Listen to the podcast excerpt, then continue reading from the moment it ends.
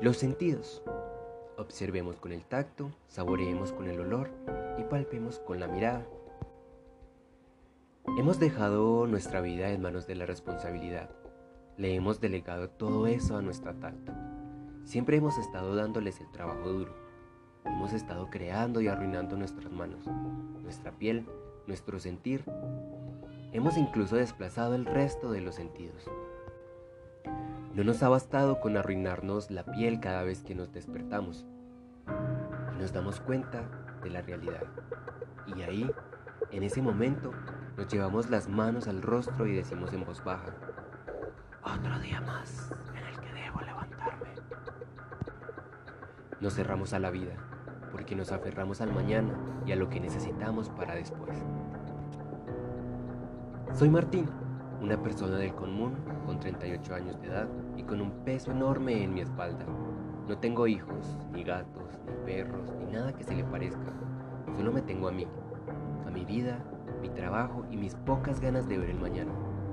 Pero tristemente estoy embarrado por la sociedad, explosiva y demandante. Hoy es un día como todos. Acabo de levantarme, de ducharme y de comer algo para no morir en el intento. Quizás he olvidado cosas que quiero recordar, como mi infancia, donde al menos sabía que era vivir. De camino al trabajo, sentado en la ventana del bus, observando las calles, la gente y los árboles pasar de largo ante mí. Una pequeña lluvia que oscurece el día da la sensación de un triste y apagado momento. Dentro de mis pensamientos alcanzo a recordar aquel olor a barro que sentía de niño al brincar sobre el pantano mojado. Al volver en mí, tengo una sonrisa dibujada en mi rostro, pero no logro sentirla. Solo me doy cuenta de ella al verme en el vidrio del bus. En ese instante, una gota de líquido corre por mi mejilla. Yo solo me detengo a pensar en ella. Cierro los ojos para lograr verla y siento que ha tocado mis pestañas inferiores. Siento que varias de ellas se juntan para dejar caer la gota en mi piel.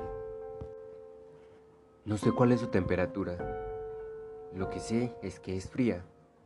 Al recorrer hasta la mitad de mi mejilla, la siento más cálida y sin darle órdenes a mi cerebro para cerrar los ojos, estos automáticamente se cierran. En ese momento siento que nada se oye. Todo está en silencio, solo somos ella y yo. La gota sigue recorriendo y tengo la sensación de rascarme el rostro porque me causa comezón, pero mis manos están inmóviles. No logro controlarlas. La gota es despiadada, me hace sufrir y desgarrarme por el hecho de causarme esta sensación amarga. Siento que la gota está en los límites de mi labio y presiento que esta se va a consumir en mi boca. Me siento aliviado porque por fin tendré venganza con ella y con lo que ha hecho. Pero la gota toma otro rumbo. Siento que algo se ha movido con búsqueda. Y a lo lejos, en el fondo escucho una voz que dice, largo del camino. Y una bocina de camión suena atropellante, lo cual hace que aquel movimiento desvíe la gota amarga que me está causando apuros. La gota termina por seguir recorriendo mi rostro. En ese punto la situación ya no me sorprende. La sensación de comezón ha desaparecido y siento gran alivio por aquello. Pero ahora siento una gran nostalgia, como si algo estuviera por terminar y conducirme a algún sitio que me causa peor sensación. De repente, la gota termina por recorrer hasta mi mentón, donde cálidamente se desprende de mí y se pierde en mi traje. De golpe, abro los ojos y me doy cuenta de que me había quedado dormido. Pensé que me había pasado de mi parada. Me desperté abrumado, confundido y pensativo.